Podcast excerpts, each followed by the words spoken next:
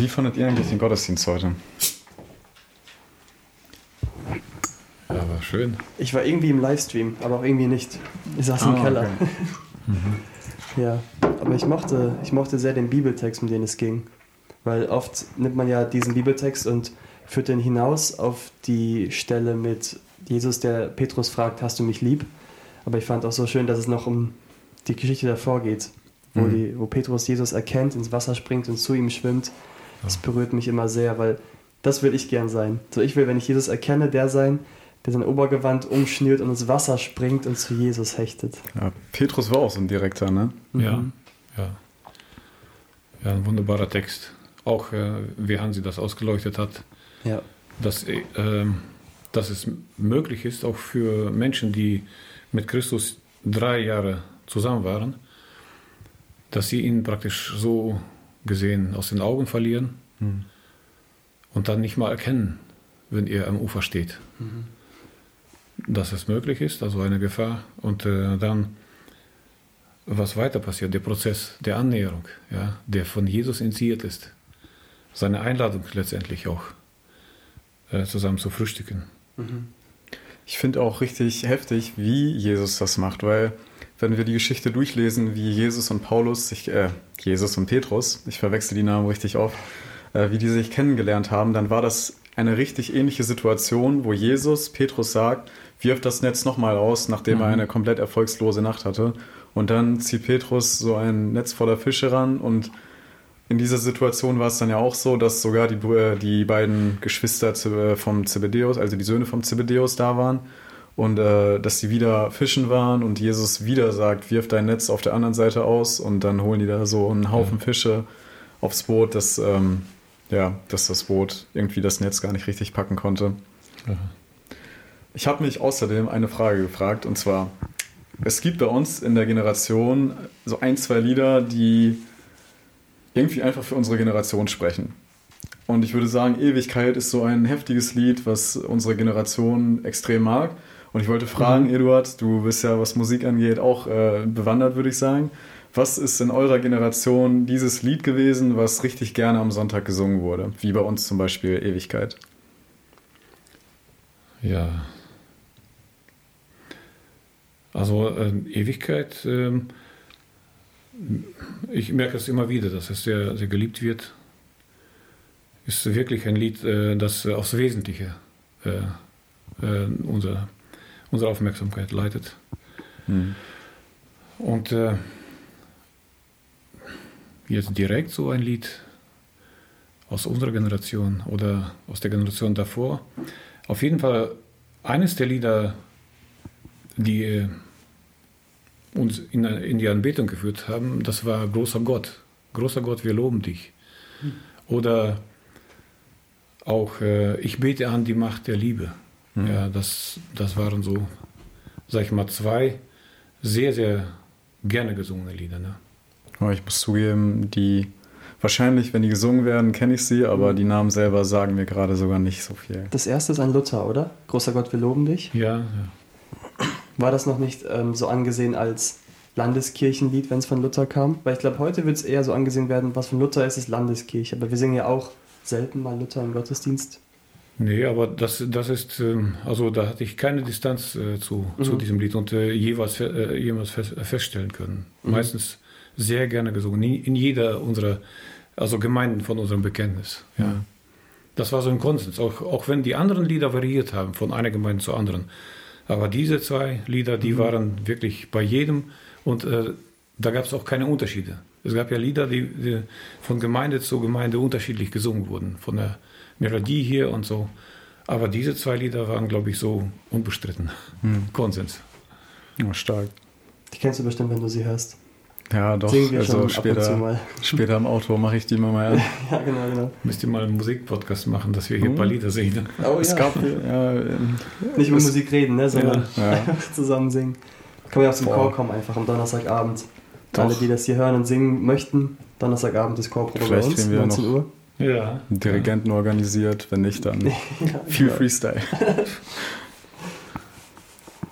So. eigentlich sind wir damit auch so halb im Thema oder auch gar nicht, aber wir fangen jetzt damit an. Ist ein guter Anfang. ja, Ja, ähm, Eduard, wir haben dich eingeladen, weil wir richtig gespannt sind, was äh, du in deinem Leben so mit Gott erlebt hast. Ähm, ich habe vorhin ja schon von dir erfahren, dass du in der ehemaligen Sowjetunion aufgewachsen bist.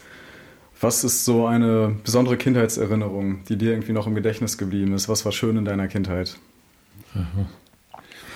Ja, generell für meine Kindheit bin ich äh, Gott sehr dankbar. Bin in einer Familie aufgewachsen, wo Vater und Mutter uns wirklich geliebt haben, für uns gesorgt haben.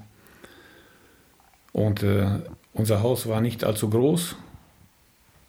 Also unser erstes Haus, in dem äh, ich dann praktisch auch klein nach, dem, nach der Geburt äh, aufgewachsen bin. Und wir wohnten praktisch mit allen Kindern in einem Zimmer.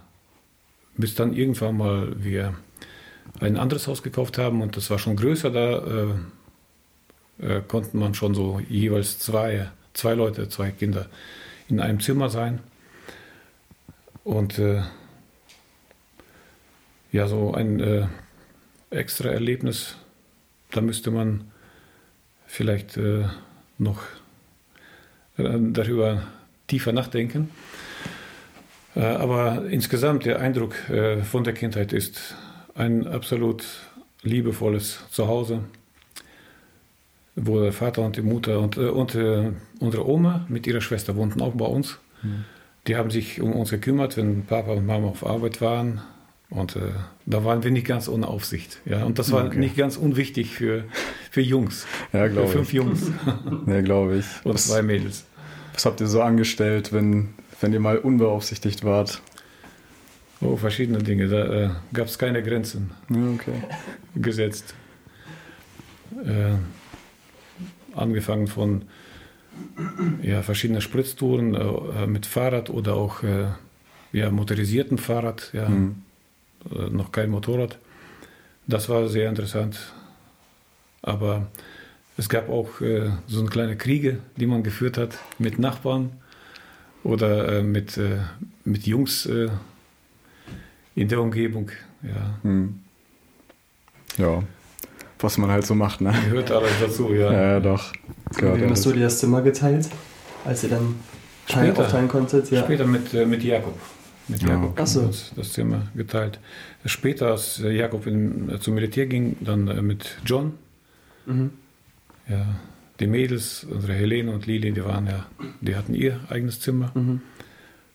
Ja. Aber dann kam die Zeit, wo einer nach dem anderen zum Militärdienst ging. Andreas, dann Jakob und dann ich. Hm. Ja. Dann hat man sich so abgewechselt. Mhm. Du bist äh, mit deinen, also von deinen Eltern auch wahrscheinlich irgendwie mit der Bibel auf, also großgezogen worden, oder? Ja, Also damals. Doch, die Eltern, äh, also zu Hause wurde die Bibel gelesen, also oft äh, morgens auch, äh, dann aber auch bei verschiedenen Anlässen sowieso gebetet wurde zusammen. Ja, also auf jeden Fall viel wurde auch gesungen, Mhm. ja. Und äh, nicht selten war das so, dass man mit Musik angefangen hat, irgendwas zu machen und äh, geendet hat das dann mit einem Gebet. Ja. Ob es jetzt ein langes Gebet äh, war, kann ich jetzt nicht sagen. Meistens hat Vater oder Mutter gebetet und wir waren natürlich auch alle eingeladen. Und wenn es Anliegen gab, dann natürlich äh, durften wir als Kinder mitbeten und vor dem Schlaf sowieso. Ja. Dann äh, hast du schon angeschnitten, deine Zeit beim Militär begann. Äh, war das so der ja, erste Zeitpunkt, wo du wirklich von zu Hause weg warst? Wie war die Zeit beim Militär oder ja, kurz davor oder danach? Ich glaube, mit 18 Ja, musste man, ne? ziemlich mit, äh, mit äh, genau mit 18 Jahren. Also ich äh, bin im, am 9. März äh, 18 geworden und 10. April war ich schon eingezogen ne? in den Militärdienst. Und ähm, das war die erste so Erfahrung so weit weg von zu Hause und für so lange. Hm. Zwei Jahre war das ja, man konnte ja, es gab keine Alternative. Ja, und äh, das war aber zugleich auch schon sofort ein Wunder. Ne? Äh, die, dieser, dieses Einbeziehen in den Militärdienst. Also da wurde man praktisch in diesen Sammelpunkten mobilisiert und zusammengerufen. Und Soldaten mit Offizieren haben uns dann abgeholt und äh, in die Einheiten gebracht, wo wir später Dienst gemacht haben. Und äh, Jakob, mein Bruder, war schon ein Jahr beim, im Militär und das war in Moskau. Das war vom, äh, vom Kreml so zehn Minuten zu Fuß zu gehen. Gute Einheiten. Und äh, als Jakob eingezogen wurde, wurde im, im Militär, äh, zum Militär, drei, vier Monate später äh, war, war ich mit einem Freund von mir in Moskau. Und dann haben wir auch Jakob besucht. Ja, er war noch junger Soldat, haben wir den besucht. Ja, dann kommt meine Zeit, ich werde ein, äh, eingezogen und wir sind unterwegs, eine Woche mit dem Zug. Und äh, später habe ich erfahren, meine Mutter hat uns verabschiedet, kommt nach Hause äh, und ist traurig. Zwei Söhne sind irgendwo im Militär und mhm. Äh, äh, von mir weiß sie nicht mal, wo ich hinkomme. Das wusste man ja nicht. Und zwei Brüder hat man versucht, meistens so weit wie möglich voneinander zu bringen. Vor allem, ich bin Deutscher, wir sind Deutsche, Deutschstämmige und, äh, und Christen, bekannte mhm. Christen. Und äh, meine Mutter sagt, sie kam nach Hause und war total traurig und deprimiert und ist im Flur auf die Knie gefallen und hat äh, gebeten, Herr, lass doch Eduard zu Jakob kommen. Ja? Und dann sagt sie, hat sie da gehört, was sie da gesagt hat. Und dann steht sie auf und sagt, was ist mit mir los? So was gibt's nicht. Ja? Das war also auf jeden Fall so ein kurzes Gebet.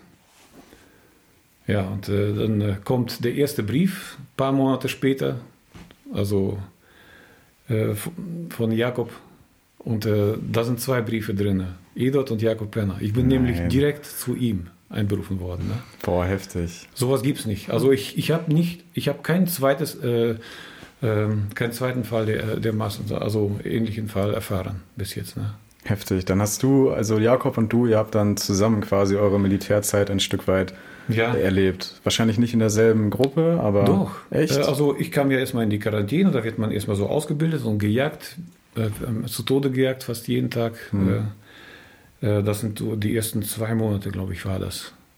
Und dann kommen wir in die Einheit. Und unsere zwei Betten standen nebeneinander. Nein, boah, heftig. Voll die Bildserwürung, ne? Mhm. Also ein Wunder, dass ich nicht anders erklären kann, dass ja. Gott es ja. so geführt hat. Ja, Opa erzählt auch, also wenn ich bei Oma und Opa bin, erzählt er mir auch immer wieder Geschichten von damals aus dem Militär. Und da hört man auch richtig oft raus, wie die Christen so schikaniert wurden. Habt ihr sowas auch erlebt? Oder war das bei euch schon etwas ruhiger? Dort im Militär? Mhm. Ja, auf jeden Fall, äh, dadurch, dass ich gesagt habe, ich werde nicht schwören, also den Eid nicht ablegen, und das ist ja juristisch ein Problem. Ja. ja? Äh, du kannst nicht als Soldat gelten, wenn du äh, nicht geschworen hast, ja? nicht Eid abgelegt. Ähm, gab es viele Gespräche. Äh, Offiziere äh, haben sich dann meine angenommen und äh, haben versucht, äh, mich zu überreden, erst einmal, und dann aber verschiedene hinterhältige Möglichkeiten genutzt oder so ein Gespräch, wo die zu, drei, zu dritt, zu viert sind und ich alleine ich bin 18 Jahre und das sind gebildete und ältere Offiziere, die schon Erfahrung haben und die haben mich richtig herangenommen, gesprächsmäßig. Ja. Also geschlagen wurde ich da nicht. Hm. Aber die haben äh, mir Fangfragen gestellt und äh, versucht, mich in die Ecke zu drängen, da, damit ich merke, also mich zu brechen, dass ich hm. meine Position aufgebe. Aber da habe ich gestaunt, dass äh, ich manchmal Dinge von mir gegeben habe, die ich mit Sicherheit so nicht kannte. Ich könnte das nicht gewesen sein, der das gesagt hat. Aber Gott hat mir da Antworten gegeben und manchmal kamen wir so, noch so im Gespräch raus. Ich alleine und die zu, äh, zu dritt, zu viert, nach so einem Gespräch. Ich komme raus, ich habe so einen Frieden. Ich könnte singen, ja, mhm. auf meinem Herzen. Und die sind äh, kochend vor, vor äh, Wut, ja, und äh, total äh, angespannt. Ne? Also das habe ich da erlebt. Also da, da gab es auch Schikanen natürlich im, äh, im Gespräch. Aber wie gesagt, also die haben mich dadurch nicht, äh, also dafür habe ich äh, dann wurde ich da nicht geschlagen. Ah, okay. Aber ich meine, so diese, ja, dieses Fertigmachen, das äh, ist ja auch was, was einen, ja, wobei dich äh, hat es ja irgendwie, also du bist ja trotzdem mit Frieden rausgegangen, so Gott sei Dank. Das äh, hört sich auf jeden Fall gut an. Mein Opa, der hat so ein paar andere Geschichten erzählt, wo, ja, wo einfach Briefe abgeblockt wurden. Und also ich glaube körperlich auch nicht äh, wehgetan wurde, aber vor allem so ja, psychische Spiele gespielt wurden. Ähm. Aber Gott sei Dank, dass äh, du diese Militärzeit so durchgestanden hast. Mhm. Du hast Jesus zu dem Zeitpunkt auch schon wahrscheinlich komplett gekannt und in ja. dein Herz aufgenommen, oder? Ja. Wann würdest du sagen, war deine Bekehrung? Bekehrung war, ähm, sag ich mal so, ganz äh, so Klarschiff mit Christus zu machen, war 17 Jahre. Mhm. Davor hatte ich, äh, ich, in der Kindheit habe ich mich auch äh, äh schon von Christus äh, angezogen gefühlt und ich habe mich auch eigentlich da bekehrt. Aber dadurch, dass äh, man in der Schule ist, Freundeskreise und die Atmosphäre in unserer Stadt wurde geprägt äh, von Gefängnissen. In unserer Stadt, dort äh, Taras in Kasachstan, Südkasachstan, gab es mehrere Gefängnisse und äh, viele, die im Gefängnis gesessen haben und dann rausgekommen sind, äh, hatten kein Zuhause und sind in der Stadt geblieben. So ist praktisch die Atmosphäre der Gefängnisse in die Stadt rübergeschwappt. Hm. Und äh, dann war praktisch derjenige, der kriminell, der am härtesten auftritt, ähm, ja, den größten Eindruck gemacht hat. Und das wirkt auf, auf Jugendliche. Und äh, ich konnte mich wahrscheinlich dem auch nicht entziehen und bin da auch ziemlich auf äh, schiefe Bahn geraten. War auch äh, durch verschiedene Vorfälle, die auch kriminell waren, äh, bei der Polizei auf einer schwarzen Liste. Und ähm, wenn, äh, wenn Lehrer mit mir gesprochen haben an der Schule, äh, dann haben die mir prophezeit, also eine kriminelle Karriere. Ja. Mhm. Ähm, und das ungeachtet der Tatsache, dass ich aus einer wirklich liebevollen christlichen Familie komme. Das zeigt mir nochmal, ähm, es ist wirklich wichtig, eine christliche, äh, gehütete Familie zu haben, aber der Feind, der ist so frech, er geht, ins, äh, er geht in diese Familien und er kann von da, selbst von da, kann er, ähm, hat, manchmal hat er Erfolg, dass er äh, Jungs wie mich rausholt, auf welchen Wege auch, immer. Ne? Aber irgendwann mal mit, mit 17 Jahren, dann hat Gott mich rausgeholt von der Straße durch die äh, Bekehrung und äh, kurze Zeit, nachdem ich von der Straße runter war, äh, kam so eine Bewegung zu den, zu den Drogen hin. Kam die mhm. Droge. Davor war keine Droge. Davor, davor war Kriminalität und dies und jenes. Also schon nicht astrein, aber danach kam die Droge auf die Straße. Und dann habe ich manchmal meine Freunde getroffen, mit denen ich früher Tag und Nacht zusammen war, die mich nicht mehr nicht mal erkannt haben. Ja, so, so voll waren die. Und sehr viele von denen sind dadurch auch gestorben. Ne? Und da sehe, sehe ich auch eine besondere Gnade Gottes zu mir, dass er mich rechtzeitig da rausgeholt hat. Ja? Wer weiß, mhm. wo ich hinkommen würde. Ja, heftig. Gnade von Gott, ne? Ja. Ich habe noch eine Frage rückblickend über die Militärszeit. Würdest du sagen, dass deine Brüder oder auch du dadurch so reife Prozesse erlebt haben durchs Militär? Weil wenn ich heute die Gesellschaft anschaue, könnte ich mir schon vorstellen, dass wir bestimmt anders wären, würden wir mit 18 ins Militär gehen müssen für zwei Jahre. Hast du das gemerkt bei euch? Ja, ich, ich sehe das 100% so, dass das äh, dazu beiträgt, dass du einiges äh, aus deinem Leben reflektierst. Diese zwei Jahre von zu Hause weg. Ja? Mhm. Du bist auf dich gestellt, unter Tausenden von anderen Leuten, die komplett anderer Meinung sind, was den Glauben angeht.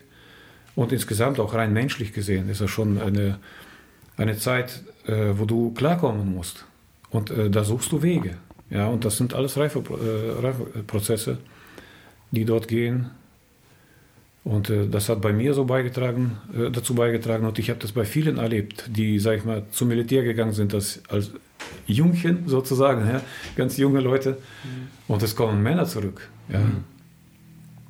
Also rein menschlich gesehen, aber auch geistlich. Ja.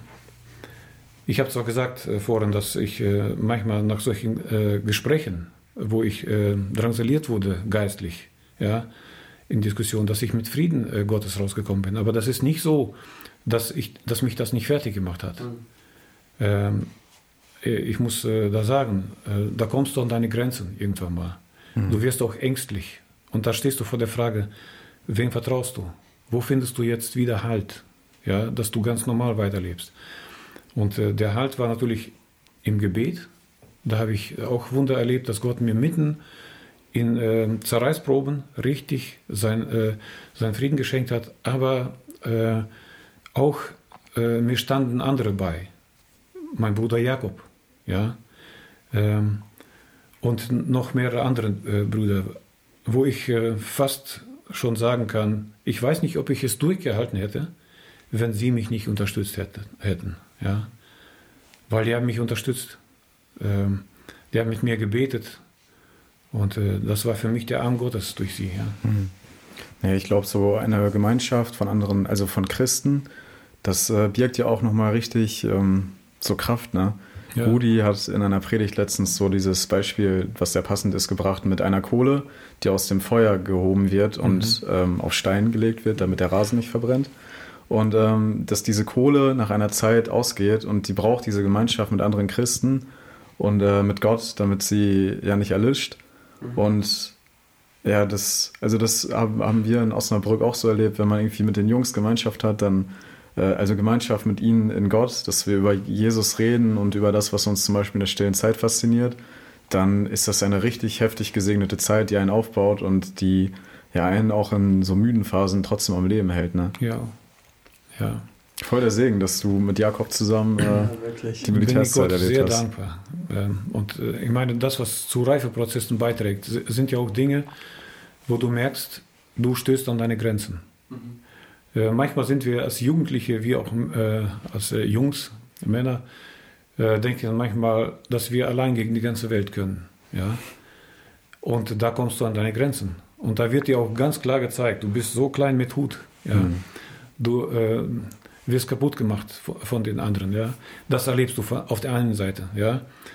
Aber ähm, auf der anderen Seite zeigt Gott dir auch, ähm, dass, dass du nicht in deren Hand bist, nicht in der Hand dieser Offiziere, die dich eigentlich jeden Augenblick äh, äh, also richtig äh, zerquetschen könnten. Sie haben die Macht. Also das sind wirklich machtvolle Offiziere gewesen. Die konnten uns äh, mit uns machen, was sie wollten. Aber Gott hat nicht selten gezeigt, nicht in deren Hand bist du, sondern in meiner Hand. Mhm. Ja? Und von jetzt auf gleich merkst du, plötzlich ist dieser, dieser Offizier gar nicht mehr da, ja?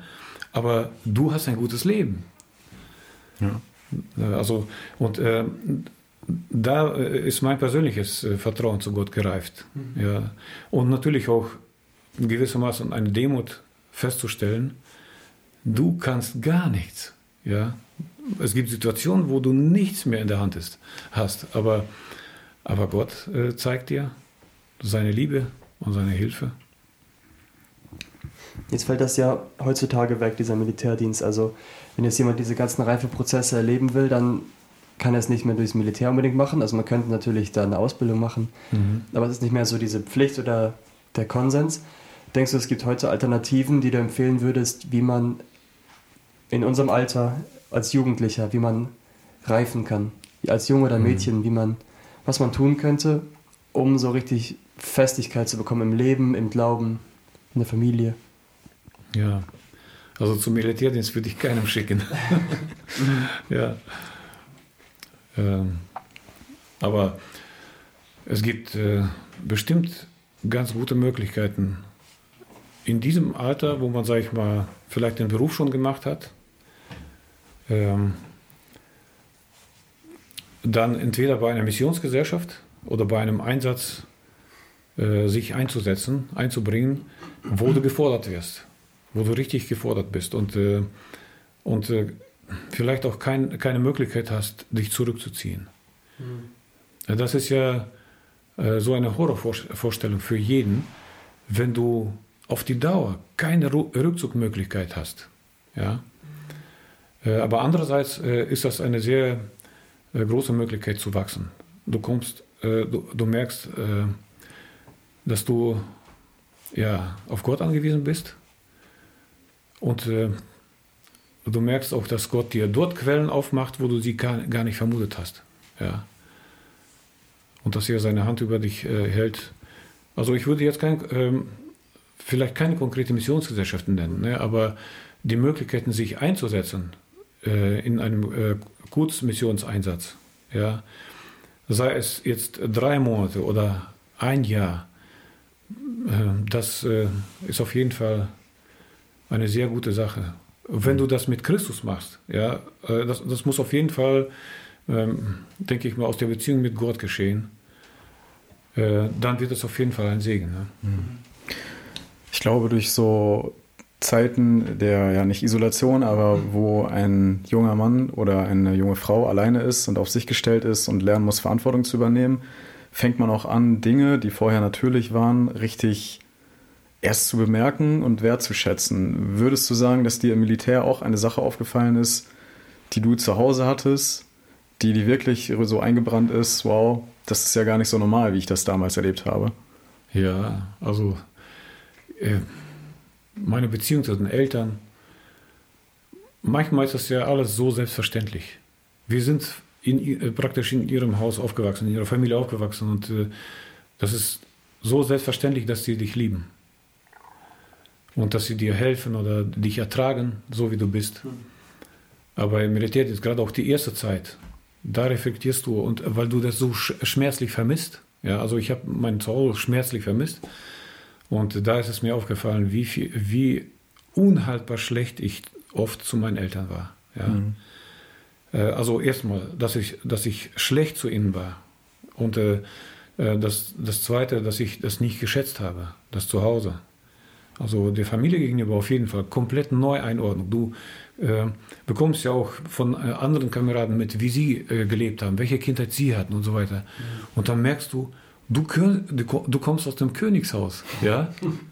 Das ist, äh, du wurdest so beschenkt und du hast das ganz selbstverständlich genommen ne? und mhm. manchmal gar nicht geschätzt, grob gewesen so, oder ähm, als Kind ungehorsam den, den Eltern gegenüber, nicht respektiert und so weiter. Diese Dinge habe ich auch dort ähm, schwer bereut. Ja? Und äh, auch meinen Eltern äh, auch Briefe geschrieben und um Vergebung gebeten. Mhm. Ja.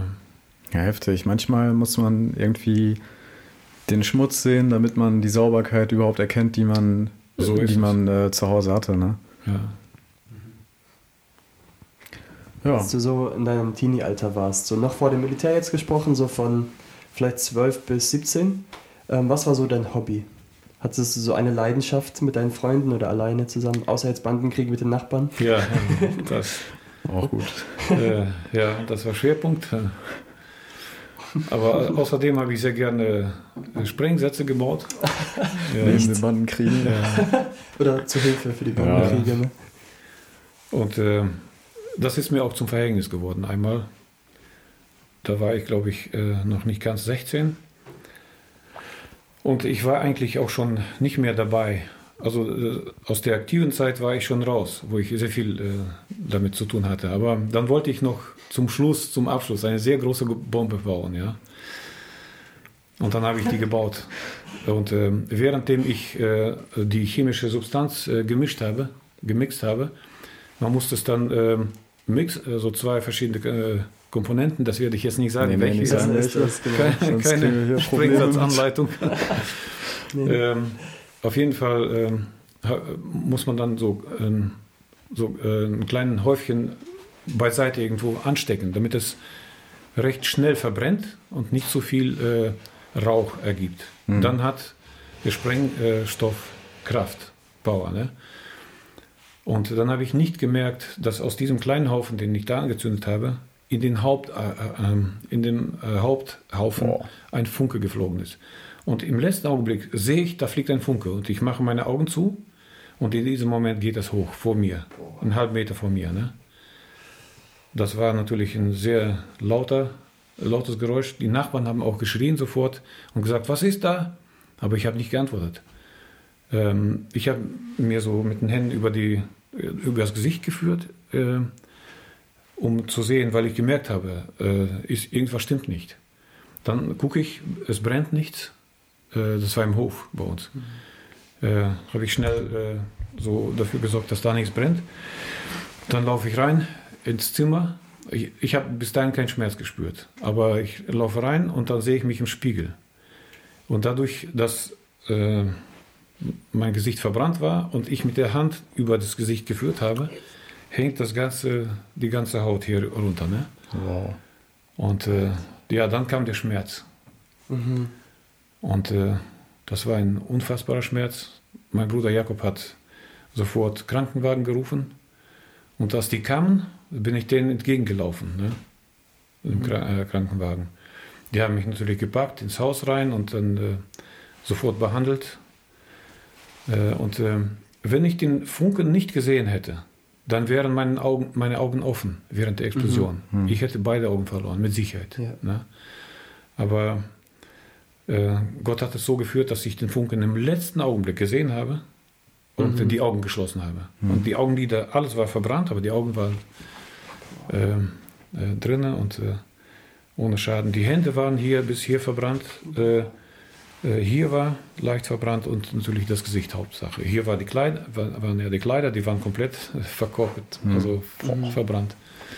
Zwei Wochen im Krankenhaus war ich und dann mit komplett neuer Haut. Also ich habe keine Narben. Es war wahrscheinlich nicht so eine schwere, äh, nicht so eine schwere Verbrennung, dass, äh, dass ich jetzt Narben habe. Aber die Haut war komplett weg. Ne? Mhm. Ja, ich wollte sagen, also ich, ich habe dein Gesicht ja gesehen. Ich dachte nicht, dass du äh, irgendwie damals sowas erlebt hattest, aber de, einmal die ganze Haut im Gesicht verbrannt gehabt. Ja. Heftig. Ja, abends kam mein Vater ins Krankenhaus und äh, stand so im Flur, hat gewartet auf mich. Äh, er hat es gesagt, dass, zu wem er wollte und dann wurde mir gesagt, da ist dein Vater. Bin ich hingegangen und ich komme so an ihm vorbei, er guckt an mir vorbei. Ja. Er hat mich nicht erkannt. Dann wow. sage ich Hallo, Papa. Und der bist du das? Er hat mich gar nicht erkannt, weil das Gesicht war so aufgequollen. Hm. Die Augen waren nicht zu sehen, nur zwei Schlitze. Und das hat äh, äh, meinen Eltern sehr, sehr zugesetzt. Aber Gott sei Dank, das war, das war auf jeden Fall äh, definitiv mein letzter Sprengsatz. ja, äh, war wahrscheinlich ein besonderes, also besonderer Einschlag, also anders als die anderen. Krass. Warst du so das Sorgenkind von deinen Eltern dadurch oder auch davor? Ja, das äh, denke ich schon, dass es so war, dass ich ein Sorgenkind der Eltern war. Man macht sich ja um andere, äh, alle Kinder äh, Sorgen, aber keiner von meinen Geschwistern war bei der Polizei auf der schwarzen Liste.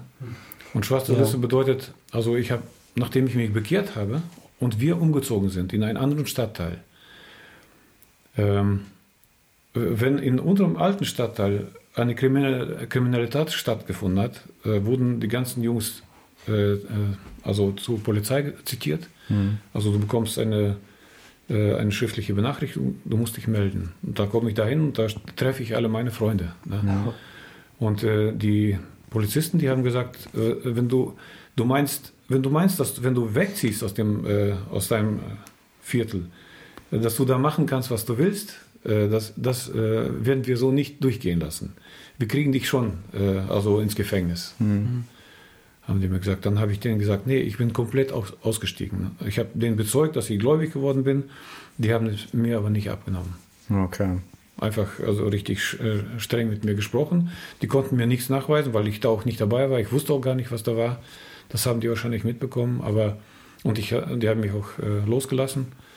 Aber äh, das bedeutet eben auf der äh, schwarzen Liste bei denen zu stehen. Wenn irgendwas passiert, bist du dran. Also wirst du auch zitiert und ja, geprüft. Mhm. Und äh, das ist schon für die Eltern ein, äh, wie gesagt, äh, ein Grund zur Sorge. Und die Lehrer, nach dem Militärdienst, äh, äh, als ich zum, zur Schule kam, das ist irgendwie so gewesen. Nach dem Militärdienst kommst du nach Hause, zu, äh, gehst zur Kirche natürlich und irgendwann mal gehst du auch zur Schule. Und da haben mich Lehrer gesehen und die konnten das nicht glauben. Die haben gesagt, was? Das also, ist Eduard. Weil wir normal mit denen gesprochen haben, ja. Da gab es welche Lehrer, denen wir auch schwer zugesetzt haben als, äh, als Jugendliche. Und äh, die haben gestaunt und äh, ich konnte sagen, dass Gott mein Leben verändert hat. Ne? Mhm. Ja, ihm die Ehre, dass er dich gefunden hat. 100 Prozent. Ihm ja. alleine. Also ich alleine, ich weiß, wofür ich fähig wäre. Ne? Mhm. Und das wäre alles andere. Heftig. Ähm, was meinst du, warum? Also warum hat Gott das gemacht? Gibt es da irgendwie einen Grund, warum er gesagt hat, okay, Eduard, den will ich trotzdem haben? Also auch wenn er jetzt in seiner Jugendphase dies und jenes macht, Eduard, den will ich zu mir rufen. Also auf jeden Fall ich denke mal, seine Liebe gilt einem jeden von uns. 100 Prozent. Und er erweist sie auch. Also das ist generell, der, äh, so wie ich das Wort Gottes verstehe. Und ich glaube, bei mir war das speziell für mich dazu auch noch die vielen Gebete der Eltern mhm. und der Oma und der Schwester von meiner Oma. Die haben für uns sehr, sehr viel gebetet. Also das, was ich im Nachhinein so erfahren habe, unsere Mutter, sie hat immer die Stillzeit eines Babys, war für sie Gebetszeit. Solange ich stille, stille, solange bete ich. Und natürlich nicht nur dabei. Ja? Und äh, das Gebet, also wie meine Eltern gebetet haben und meine Mutter nach wie vor betet, das ist für mich ein sehr großes Beispiel. Ja. ja. Das ist also, heftig. Also wie viel, wie viel Macht man auch dem Gebet dann zusprechen kann, ne? dass deine Mutter auch ja, auf die Knie fällt und so be und betet, dass du nicht alleine irgendwo hingeschickt wirst, sondern ja. diese unmögliche Sache passieren soll. Da sieht du, man das. Das ist echt. Da sieht man das. Gnade. Gebet des Glaubens, vielleicht auch Gebet der Verzweiflung. Ja, in so einem Fall. Aber das wird erhört. Hm. Wenn wir jetzt mal weiterspringen nach der Militärzeit, was kam dann? Ausbildung oder Hochzeit oder nach Deutschland kommen? Was, was stand dann so an? Ja, das ist schon, ein, äh, also ein Jahr nach der Ausbildung, äh, nach dem Militärdienst äh, sind wir nach Deutschland umgezogen. Ach so. Aber äh, davor noch äh, haben wir uns äh, mit Nelly, mit meiner Frau kennengelernt und mhm. eine Freundschaft angefangen. In der Heimatstadt bei dir? sie, ähm, In Taras? Sie wohnte 320 Kilometer weiter von uns. Oh, Ach so. Fußmarsch. Also nicht in Kasachstan, sondern in Kirgistan. Ach so, ja. Ja, und äh, wir, haben uns, wir haben eine Freundschaft angefangen äh, und äh, ja, dann äh, sind wir praktisch äh, ein Jahr danach nach Deutschland, beide. Sie im äh, Mai und wir im August nach Deutschland gekommen. Das war ein sehr, sehr großer Umbruch. Und äh, hier nach zwei Jahren haben wir dann geheiratet. Hm. Seid ihr direkt nach Espelkamp gezogen oder erst in eine andere Stadt? Direkt nach Espelkamp. Ah, okay. Ja. So. Und seitdem treu Espelkamp 88, ja. Ja, stark. Ja. Wie habt ihr euch denn gefunden bei der Distanz? Damals? Ja, äh, dort, äh, du meinst mit, mit Nelly. Nelly ja. genau. Also die Gemeinden dort drüben äh, hatten äh, sehr viel miteinander zu tun. Mhm. Auch wenn es verboten war. Also wenn so. wir Besuch bekommen haben bei uns in der Kirche dort, ja, dann konnten wir damit rechnen, dass KGB auch äh, mitkommt äh, mhm. auf unseren Hof und Ärger macht. Ja. Okay. Das war nicht gerne gesehen, dass Christen miteinander zu tun haben. Irgendwelche Feste oder Treffen, das war immer damit verbunden, dass die KGB dort gestört hat mhm. oder auseinandergejagt hat. Aber die Brüder haben es damals geschafft, dass die Gemeinden miteinander in so einer guten Gemeinschaft waren. Die Brüder kannten sich. Äh, wenn nicht jeder jeden, äh, dann aber, also aus jeder Gemeinde kannte man irgendwie, äh, kannten sich die Verantwortlichen, mhm. ja. Und zwar im Abstand von 1000 Kilometer. Ja? Boah, erstaunlich. Und diese Brüder haben dafür gesorgt, dass die Gemeinden miteinander in Gemeinschaft kommen. Mal bei einem Sängerfest, ja, wo Chöre miteinander einfach auftreten und dann äh, Gottesdienst feiern und dann Mittagessen zusammen und äh, Zeugnis erzählen, beieinander übernachten. Auf, in so einem Zuge haben wir uns mit Nelly äh, kennengelernt oder mhm. nicht kennengelernt. Ich habe sie einfach gesehen. Ich war so, denke ich mal, 16. Ach so. Als ich sie gesehen habe. Und sie ist mir aufgefallen. Und äh, ich habe einfach zu Gott gebetet danach. Das ist ja auch eine Frage, ähm, die uns unsere Jugendleiter und unsere Gemeindeleiter immer wieder gesagt haben, ähm, eine äh, gute Beziehung, in eine gute Beziehung geführt zu werden, das ist etwas ganz Besonderes. Es ist ein besonderer Segen im Leben. Und das heißt, es kann nicht, äh, nicht sein, dass ihr darüber nicht betet. Noch lange bevor ihr eine Beziehung anfängt, ist gut, wenn ihr darüber mit Gott spricht. Und das, das haben wir uns damals zum Grundsatz gemacht, nach der Bekehrung vor allem. Ähm, äh, dafür zu beten. Hm. Gott zu bitten, dass er, dass er mich da führt und so weiter. Und da, so habe ich für Nelly gebetet, ohne dass sie mich kannte. Hm. Äh, und nach dem Militärdienst bin ich dann zu ihr gefahren und äh, direkt auch das Gespräch mit ihr gesucht. Und äh, wir haben äh, die Freundschaft angefangen. Dort, ich habe ihre Familie kennengelernt und äh, bin Gott auf jeden Fall von ganzem Herzen dafür dankbar. Für Nelly, für den Segen durch sie in meinem Leben.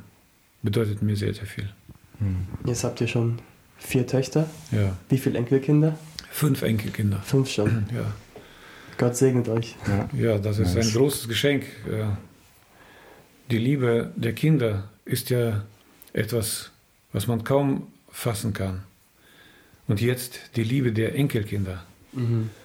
Ich, ich kann das kaum fassen manchmal. Also wie die, die Liebe und das Vertrauen, die dir, äh, die sie in, äh, dir gegenüber äh, entgegenbringen, mhm. so oft fühle ich mich absolut unwürdig. Ja, aber das ist so ein Geschenk, mit dem Gott uns beschenkt. Was würdest du denn sagen, ist so der Hauptunterschied zwischen deinen Kindern und Enkelkindern, also dein Umgang mit ihnen? Würdest du sagen, da gibt es einen Unterschied oder hast du beide so relativ gleich behandelt? Ich denke, das ist, äh, wenn du als äh, Vater und Mutter, also direkt Eltern, äh, behandeln ihre Kinder immer mit der Prämisse der Verantwortung in der Erziehung. Ja? Und das macht es schon ein bisschen anders. Ich meine, es wäre, es, es ist immer sehr gut, wenn man das entspannt wie möglich macht. Aber äh, diese Prämisse oder diesen Blickwinkel deiner Verantwortung für ihre Erziehung und der Autorität der Struktur, äh, so ganz verlieren äh, darf man das auch nicht, ja, weil dann läuft das nicht. Gott hat es ja so eingerichtet, dass wir als Eltern für sie verantwortlich sind und sie führen. Äh, und ähm, da gibt es ja schon viele Experimente, wo Leute gesagt haben, nee, wir verwerfen dieses Strukturdenken und wollen es auf Augenhöhe machen und 100% gleich behandeln, sie genauso ähm, äh, das sagen lassen haben oder das sagen haben lassen. Dann äh, merkt man mit der Zeit, dass es schief geht. Ja? Ähm, und äh, jetzt, da, das ist schon bestimmend für die Beziehung, sage ich mal so. Das darf nicht störend werden für die Beziehung. Es muss eine liebevolle und vertrauensvolle und herzliche Beziehung sein. Aber das ist äh, schon etwas, was äh, die Atmosphäre dort macht. Und äh, mit den Enkelkindern ist diese Verantwortung nicht mehr so direkt. Sie liegt bei den, bei den Eltern, bei ihren Eltern. Ja. Mhm. Und wir haben äh, das Vorrecht, sie einfach zu lieben, bis zum geht nicht mehr. Und natürlich nicht, äh, nicht gedankenlos, nicht kopflos verwöhnen, ja, ja. aber doch verwöhnen. Ja, ja. Also Und, heimlich Bonbons zu stecken. ja, ja, Der Klassiker. Immer bei Oma. Ja.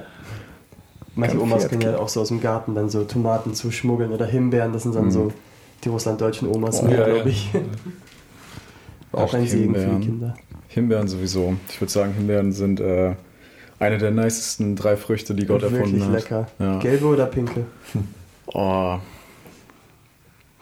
Gelbe. Auch gut, ne? So wie gelbe Tomaten ist auch so ja. besonders. Das kennt ja. man nur aus dem Garten. Und die sind auch, also die Tomaten sind auch kleiner, so. Boah. Eduard, habt ihr in äh, Kasachstan damals einen eigenen Garten gehabt? Oh ja, wir hatten einen sehr guten. Oh. Ja, einen großen ja, wahrscheinlich. Ne? Was würdest du sagen, war da so das beste Obst oder Gemüse? Was war Gottes besondere Erfindung, die dir gefallen hat? Also, äh, ich weiß nicht, ob ihr das nachvollziehen könnt, aber äh, Pflaumen. Pflaumen. Pflaumen hatten wir.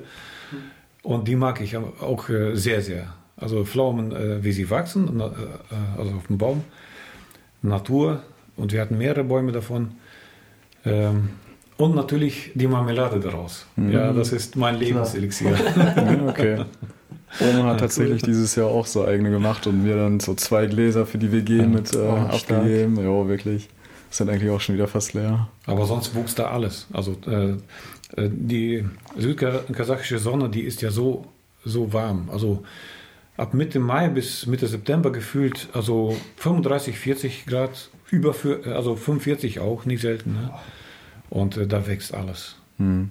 Da wächst einfach alles. Tomaten, Gurken, Möhren, Kartoffeln haben wir auch angepflanzt. Das war ein mhm. komplett genutzter Garten. Ne? Da war keine Fläche, die einfach so stand. Mhm. Das ist mein Traum. Ich will auch mal, wenn ich einen Garten habe, dann auch richtig schön zupflanzen.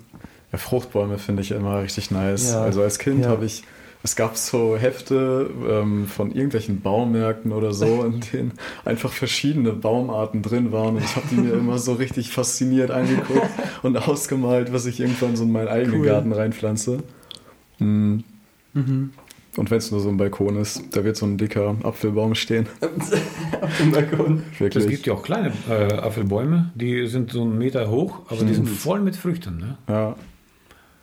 Bei wem habe ich das gesehen? Bei, ich glaube, bei Jakob Reger zu Hause ist so ein kleiner Baum voller Früchte. Voller, voller mhm. Äpfel, die, die gar, gar nicht klein sind. Ne? Ja. Große groß, Äpfel. Ja. Große Äpfel, ja. Interessant. Ich kleiner Baum. gesehen. Noch nie gesehen, tatsächlich. Bei Jakob, mein Bruder auch. Die haben so, glaube ich, im Vorgarten so, so, eine, so einen Säulenapfelbaum. Der ist nicht groß, der ist so wie ich, sage ich mal, zwei, zwei Meter höchstens. Ja, und mhm. der ist voll. Ja. Boah. Für den Balkon. Ja, mal gucken. Vielleicht äh, ja. führen wir das ja in der WG noch schnell ein. Oder wenn wir so ein eigenes Studio haben, wäre das auch richtig lustig, da so ein Apfelbaum steht. so eine Säule stehen. einfach, ja, ja. Ja, mal so snacken nebenbei. Mhm. Doch, etwas. Da wir schon von Früchten sprechen, was waren so die Früchte deines Tagewerks? Was hast du beruflich gelernt, als du hier hinkamst? Ähm, drüben habe ich äh, keinen Beruf gelernt. Mhm. Ne?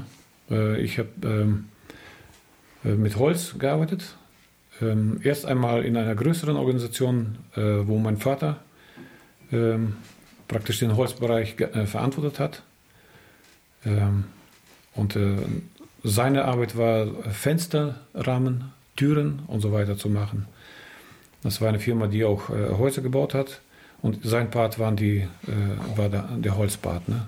Auch Boden war ja immer aus Holz und so weiter. Und äh, danach habe ich in einer Firma gearbeitet, das ist so eine Weberfirma. Die haben äh, Stoffe gewebt. Und äh, dort arbeiten die, also die Maschinen haben sehr viele Holzelemente. Und diese Holzelemente habe ich dann äh, äh, auch repariert oder auch äh, gemacht, neu mhm. gemacht. Mhm. Ne? Das war so schon feinere Arbeit mit, mit Holz, mit hochwertigem Holz. Und als wir nach Deutschland kamen, ähm, und uns hier umgeschaut haben, was man machen konnte, habe ich dann äh, Maschinenschlosser gelernt, also Industriemechaniker, mhm. ja, hieß das dann. Und äh, mit diesem Beruf, in diesem Beruf bin ich bis heute. Ne? Das ist äh, so, dass ich erst einmal ähm, fünf Jahre ungefähr als Dreher gearbeitet habe in einer Firma und äh, danach hat Gott mir die Möglichkeit gegeben, äh, zu Harting zu wechseln das sind jetzt 25 Jahre her. Mhm. Und dort habe ich erst einmal auch ähm, an, der, ähm, an einem äh, Fräszentrum gearbeitet, CNC-Fräse.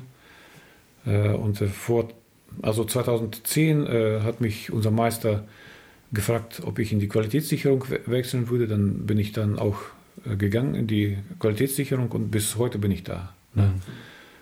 Mhm. Und ähm, Firma Hatting, wir sind der Werkzeugbau wir bauen die Werkzeuge für, also ähm, da werden die, äh, die Gehäuse für Stecker gespritzt ah, in diesem Werkzeug. Äh, und wenn das Werkzeug fertig ist, dann wird, äh, werden die ersten Musterteile gespritzt und diese Musterteile kommen dann auf meinen Tisch. Ich äh, kontrolliere sie mit einem äh, optischen Gerät oder auch andere Verfahren. Äh, muss dann alle Maße nehmen, was tatsächliche Maße sind. Und ich habe ja auch die Zeichnung und einen normierten Bericht, wo ich es alles eintrage und wenn ein Maß abweicht, muss ich das auch kenntlich machen mit Fotos, mit Schnittdarstellung. Also ich muss die Teile kaputt schleifen. machen, schneiden, schleifen, damit ich an alle Maße rankomme, ja. die relevant sind. Und diesen Bericht mit Fotos und allem bekommt dann der Entwickler auf die Hand und äh, er entscheidet, ob man da noch was ändern muss oder ob es so in Produktion geht, so verkauft wird. Hm. Das ist so das, was ich mache und ich bin Gott äh, für jeden einzelnen Tag dankbar dafür, dass ich da bin.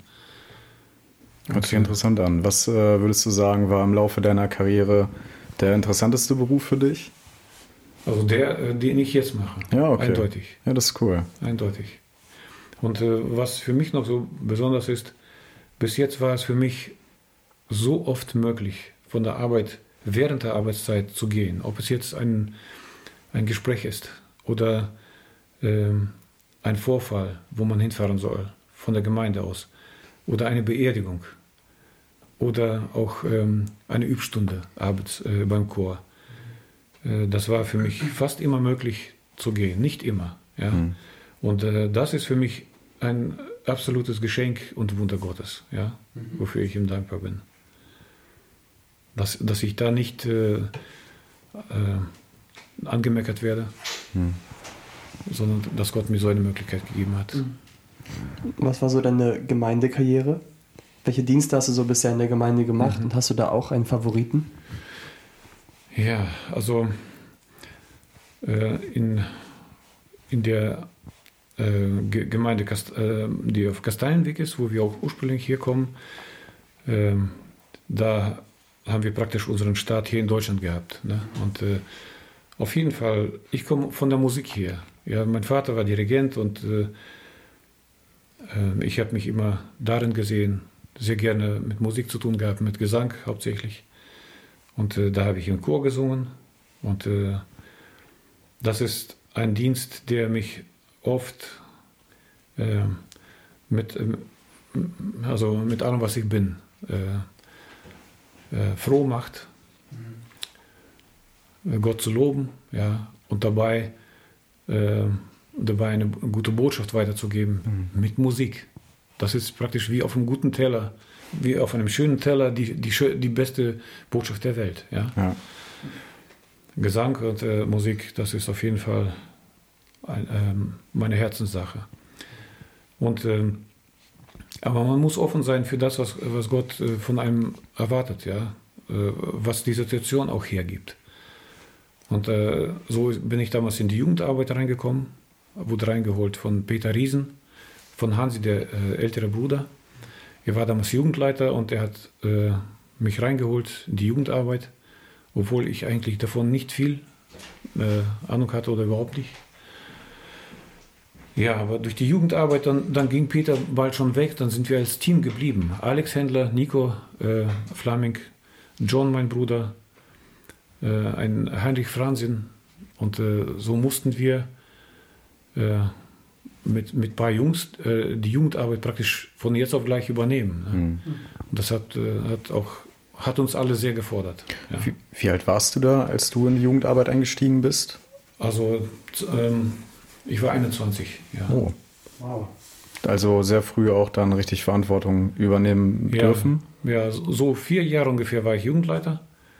Ja, und äh, dann, als wir äh, hier die Gemeinde gegründet haben, waren wir von Anfang an dabei als Leitungskreis. Ich war auch im Leitungskreis dabei, ähm, auch äh, im Ältestenkreis ein paar Jahre. Ja, und äh, danach mehr so, äh, ich war im Leitungskreis, aber nicht mehr Ältester. Ja, verschiedene diakonische Dienste äh, und äh, also in der Seelsorge habe ich äh, Gott oft erleben können. Ähm, wie Gott durch Dinge, die wir nicht äh, auf die Beine stellen können, sondern durch, dadurch, wenn es, wenn es klappt, jemandem in, äh, in Not oder in Problemen mit Gott neu auf Gott aufmerksam zu machen, dass er seine Augen neu auf Gott aufmacht, welche Wunder in seinem Leben passieren. Nicht die du herbeigeführt hast, sondern du merkst, das sind Dinge, die nicht du herbeigeführt hast. Du könntest das nie. Aber da blüht jemand geistlich auf. Äh, oder, oder kommt aus einem Zustand raus, in dem er eigentlich in einer Sackgasse sa saß. Das war sehr, sehr aufbauend für mich. Aber natürlich gab es auch äh, Dinge, an denen man als Mitarbeiter fast zerbrochen ist, ja, weil man gemerkt hat, nee, hier konntest du gar nichts helfen, ja, und du nimmst es ja auch persönlich, ja. Auf jeden Fall äh, ist das nicht einfach nur Dienst, sondern das ist ein Stück dein Herz. Hm. Und wenn da etwas zerbricht, dann, dann zerbrichst du mit. Ja. ja. Heftig. Also ges äh, gesanglich würde ich sagen, ist äh, der Favorit. Das ist einfach frohmachend und äh, auch segensbringend alles. Ja, aber gegen das andere kann man sich auch oft nicht verwehren. Du kannst nicht sagen, dass das, das ganze Leben Musik ist. Ja? Ähm, es ist sehr wichtig, dass man auf jeden Fall die eigene Schulter unter die Last des anderen ste äh, stellt. Weil nur so funktioniert es. Hm. Äh, je länger ich lebe, desto mehr verstehe ich, dass wir nicht dafür bestimmt sind, jeder Einzelne für sich das Reich, das Ziel äh, Gottes mit uns zu erreichen. wir sind so konzipiert, dass wir das nur miteinander erreichen oder miteinander auch nicht erreichen. Ja?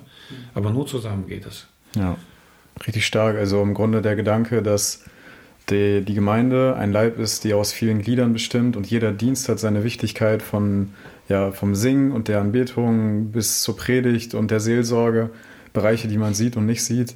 Finde ich voll stark, den Gedanken. Ähm, ich bin auch richtig gespannt. In zwei Wochen, glaube ich, wird es am Sonntag die Predigt zur Dienstbereitschaft geben. Ne? Aha, ja. Da bin ich richtig gespannt drauf, ähm, wie die wird.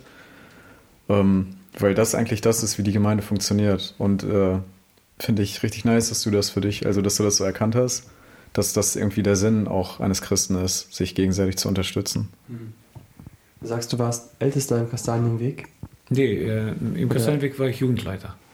Achso, dann warst du hier dann? Und dann äh, hier, äh, als wir die Gemeinde hier gegründet haben, dann äh, kam ich auch in den Ältestenkreis, ja. Achso, das habe ich irgendwie noch nie gehört, tatsächlich. ja, ja. Ja, ich, Irgendwie ist mir das Ist schon entgangen. lange hier. Ja, Ja. ich bin ja aufgewachsen und trotzdem. Ich habe auf jeden Fall mitbekommen, dass John auch äh, in der Jugendleitung aktiv war. Achso. Ja, ja. Also da wart ihr, aber John war nicht im Kastanienweg, sondern hier. Hier war hier. Genau, Ja, mhm. okay. Achso. Wir waren zusammen mit Albert, äh, Mhm. Älteste, und äh, dann kam Willi äh, Federer auch dazu. Ja. Was würdest du sagen, war so die größte Herausforderung im äh, Dienst der Jugendleitung? ja, im Dienst der Jugendleitung. Damals Oder- dort. Genau. Ja, da, damals war man äh, so jung und äh, also ähm, man hat das nicht als Herausforderung gesehen, aber äh, für, für mich war mein Herzensanliegen, äh, das größte war, dass Leute in persönliche Beziehungen mit Christus kommen. Weil bei, bei vielen merkst du, die kommen aus christlichen Familien und die, die wissen, äh, was gut ist und was schlecht ist und was gut ankommt in der Gemeinde und was nicht. Und was sich gehört und was sich nicht gehört, das äh, weiß man meistens. Aber wenn du dann äh, nach einem persönlichen Verhältnis zu Christus äh, suchst, findest du oft nichts. Du findest nichts. Ja? Und wenn du, äh, wenn du es aber findest, das fällt dir auf. Das fällt dir auf. Und äh, das war so das, was ich meistens gesucht habe oder auch mei meistens versucht habe äh, auszulösen, dass ich Leute gefragt habe, äh, das, was du machst zum Beispiel oder was du nicht machst, warum machst du das?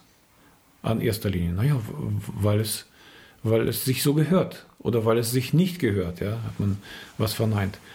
Aber dass man äh, versucht,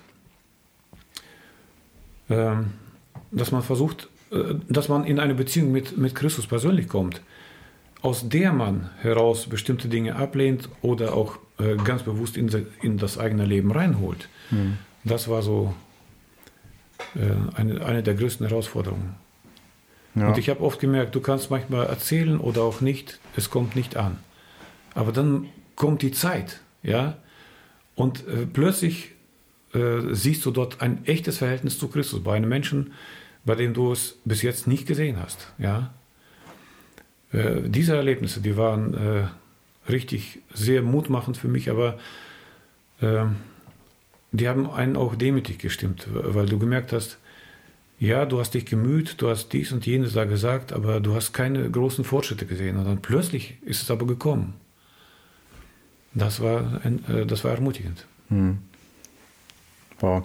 Ja, das finde ich auch richtig nice. Also, weil ganz früher habe ich, glaube ich, auch nicht ganz verstanden, was es bedeutet, was es bedeutet. So, aber irgendwann kam dann dieser Punkt, wo man lebendig, also wo man diese Beziehung mit dem lebendigen Gott richtig verstanden hat und gemerkt hat, das ist ja nicht einfach irgendwie ein Automat, in den ich irgendwie eine Münze reinwerfe und also so sagen wir, ich lese Bibel und dann kriege ich Segen, so ein Umkehrschluss oder so, sondern das ist ähm, eine lebendige Person, mit der man im Austausch steht, mit der man im Gebet reden kann, die man anbeten kann, die einem die Probleme abhört, obwohl sie die Probleme schon kennt, die einem die Freuden abhört. Also man kann einfach alles im Leben mit Gott teilen und äh, das ist ein heftiges Privileg, ne, dass wir in so einer Beziehung zu ihm stehen, dass wir ihn Vater nennen dürfen. Ja, das ist ein Vorrecht, das wir, glaube ich, erst in der Ewigkeit irgendwann mal begreifen werden.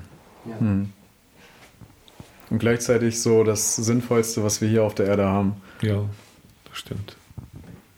Hast du eigentlich in deiner Jugendzeit oder auch als junger Erwachsener oder später Vorbilder gehabt, die dich geprägt haben?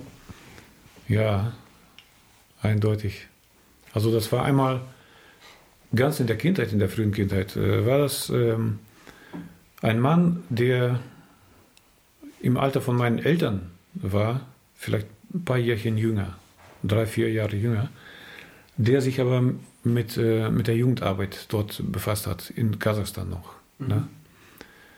Von dem hat man erzählt, eine Zeit lang waren ja Besuche von Gottesdiensten, äh, also von Jugendlichen unter 18 Jahre, untersagt. Ja? Und das war eine Zeit, wo er aus dem Militärdienst gekommen ist und dann gemerkt hat, dass die Brüder das akzeptiert haben in der Gemeinde. Das war eine registrierte Gemeinde mhm.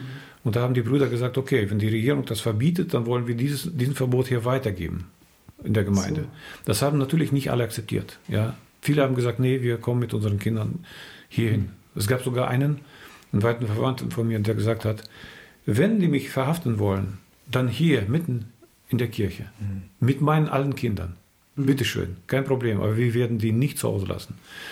Aber es gab welche, die die Kinder zu Hause gelassen haben. Und dieser Mann, Alexei Prochorov äh, heißt er, ist immer noch am Leben, er ging diesen Jugendlichen und äh, äh, Teenagern äh, nach und er ging zu denen nach Hause, hat äh, geistliche Gemeinschaft gesucht, geboten und hat die zusammengeholt und sie, äh, sie, sie so versorgt. Ja. Der war für mich das, das habe ich ja nur mitbekommen. Das war für mich ein richtig großes und hohes Vorbild.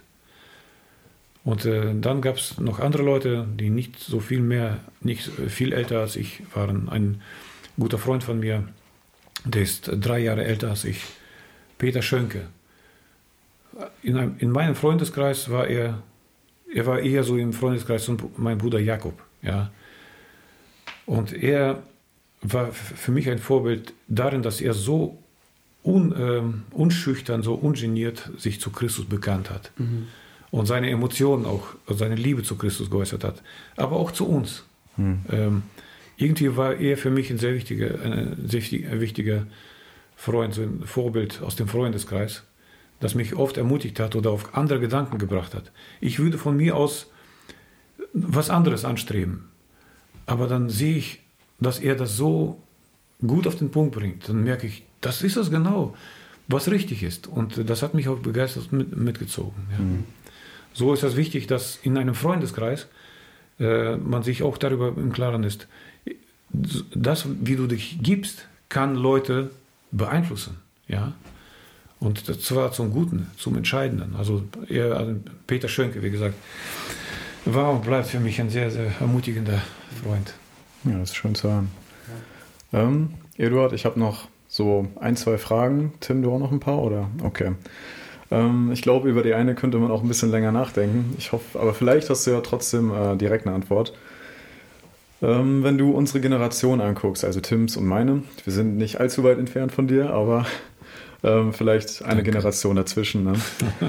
ähm, was fällt dir an unserer Generation auf? Oder hast du einen Ratschlag für unsere Generation? Was wünschst du uns? Was würdest du ja, uns beiden raten? Wie sollen wir mit unserem Leben anfangen? Wir haben ja viel über deine Jugend erfahren heute. Mhm. Ja, also ich habe ja auch, äh, meine Kinder sind äh, ungefähr in dem Alter und äh, generell äh, finde ich dass äh, eure Generation ist eine Generation, die so viele offene Türen hat, so viele Möglichkeiten hat. Äh, äh, also so viele Möglichkeiten, von, von denen wir niemals oder niemals träumen könnten. Ja? Wir waren mehr so in vorgegebenen äh, Mustern unterwegs. Und das, was ihr, jeder von euch, jeden Tag an Möglichkeiten hat, das ist einfach wahrscheinlich nicht zu begreifen. Ja. Ähm, das ist äh, eine sehr, sehr positive Sache. Ja. Äh, ähm, die kann aber dazu verleiten, dass man sich länger, dass man äh, sich richtig Zeit lässt mit der Entscheidung. Ja. Ähm, und äh, Entscheidung ist ja, also sich festzulegen für einen Weg es ist ja so, du kannst ja nicht zehn Leben gleichzeitig leben. Mhm. Ähm, und äh, äh, man sieht auch, dass Leute, die, die es zu etwas wirklich gebracht haben, in der Wirtschaft oder wo auch immer, das sind Leute, die sich äh, früh, also ziemlich früh festgelegt haben und haben gesagt, so, das nehme ich als mein Ziel und ich lege alles dran äh, und lasse vieles rechts und links äh, liegen, damit ich dieses Ziel erreiche. Und die erreichen Ziele, da schlackerst du mit den Ohren. Beruflich oder auch in jeder anderen Hinsicht. Ähm, das heißt, sie haben sich festgelegt und dann war es für sie möglich, ein richtig gutes Ziel zu erreichen. Ähm, das heißt aber auch für diejenigen, die sich noch nicht festgelegt haben, ähm, je länger du dich nicht festlegst, desto mehr Zeit verlierst du. Das ist Zeit, die du für ein Ziel einsetzen könntest. Ja, für ein Ziel, das, das du für wichtig erachtet hast. Ähm, welches Ziel auch immer, jetzt auch geistlich gesehen.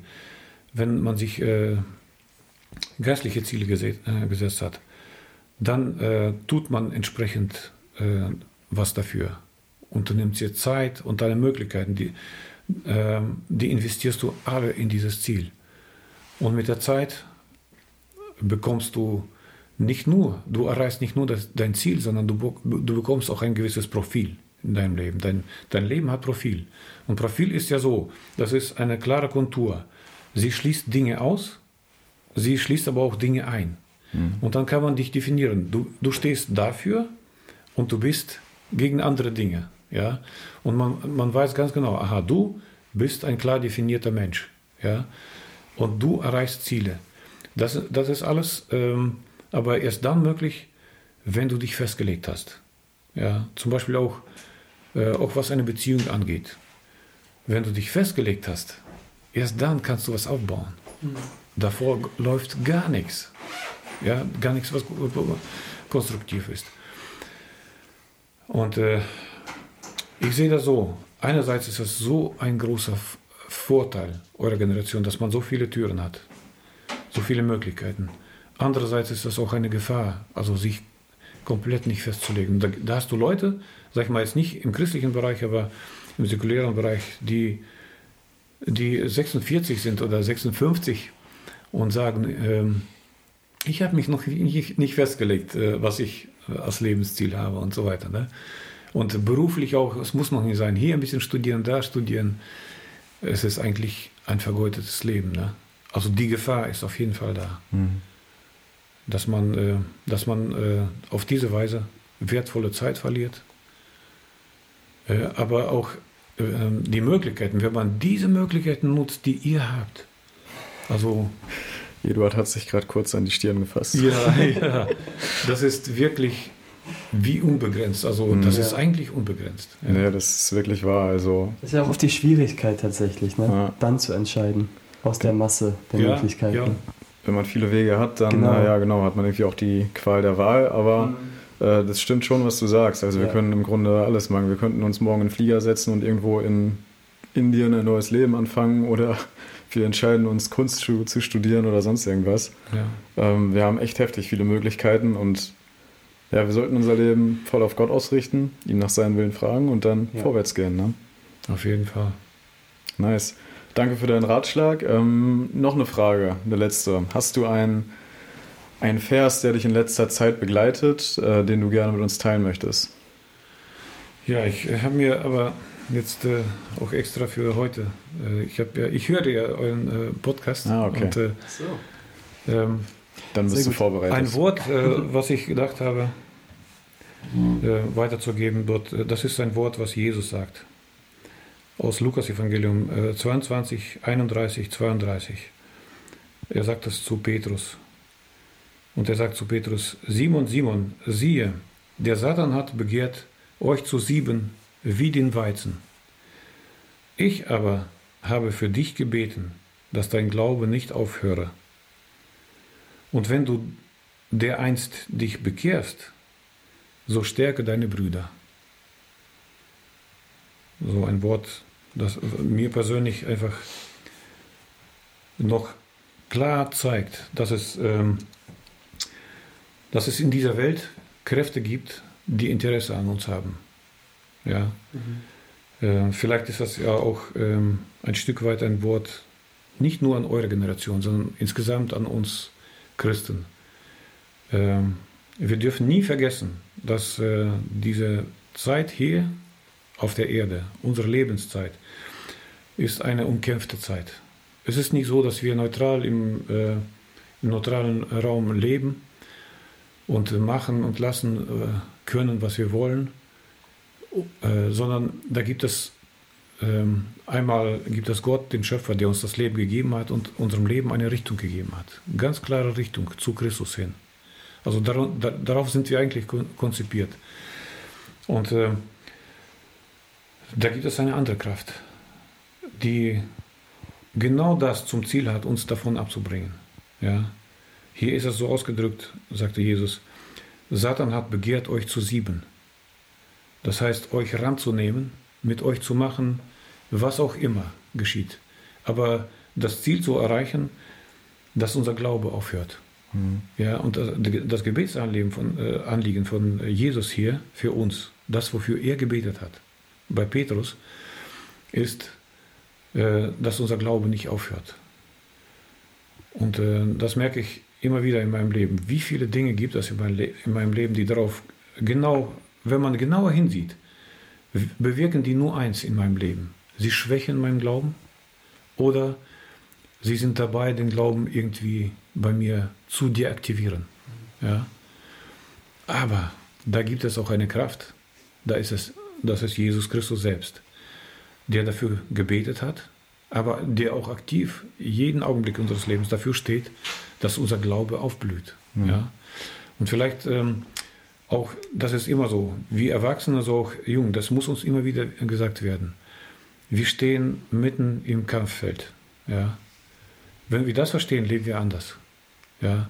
Dann passen wir auf unsere Gedanken anders auf, dann, dann suchen wir äh, nach dieser Kraft aktiv, nach Christus, äh, der unseren Glauben aufbaut und äh, unserem Leben die Richtung gibt. Ja, dieses Wort würde ich hier weitergeben.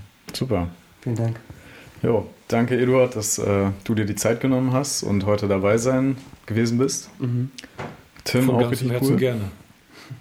Äh, Tim ist äh, auch erst seit ein paar Tagen, glaube ich, wieder da, ne? Ja, war ein bisschen unterwegs. Oh, ein bisschen, ein bisschen was. wieder mal.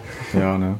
Nee, äh, wir freuen uns, ja. dass du auch wieder da bist. Und war äh, eine Freude, mit dir zu reden. Es war als hätten wir nur die Oberfläche gekratzt, obwohl wir über eine Stunde gesprochen haben. Mhm. Ich habe das Gefühl, wir könnten noch so viel mehr fragen und so viel mehr hervorholen. Es ist erstaunlich. Aber was man merkt, ist einfach, Gott trägt dich durch in kleinen Dingen, wie dass er deine Augen schließt, bevor die Bombe hochgeht. Dass er dir ja. Nelly schenkt, dass er dich zum Ältesten macht. Also so viele Segnungen in deinem Leben. Alle durch Gott. Mhm. Ja, das äh, war eine echt interessante Folge. Danke, dass du dir die Zeit genommen hast und äh, ja. Ansonsten würde ich sagen, an die Zuhörer des Podcasts, ihr habt die Worte von Eduard gehört. Der Feind versucht auszusieben. Bleibt ihr treu und äh, in dem Sinne wünschen wir euch eine gesegnete nächste Woche. Lukas Evangelium Kapitel 22 Verse 31 und 32 Simon, Simon, siehe, der Satan hat begehrt, euch zu sieben, wie den Weizen. Ich aber habe für dich gebeten, dass dein Glaube nicht aufhöre. Und wenn du dereinst dich bekehrst, so stärke deine Brüder.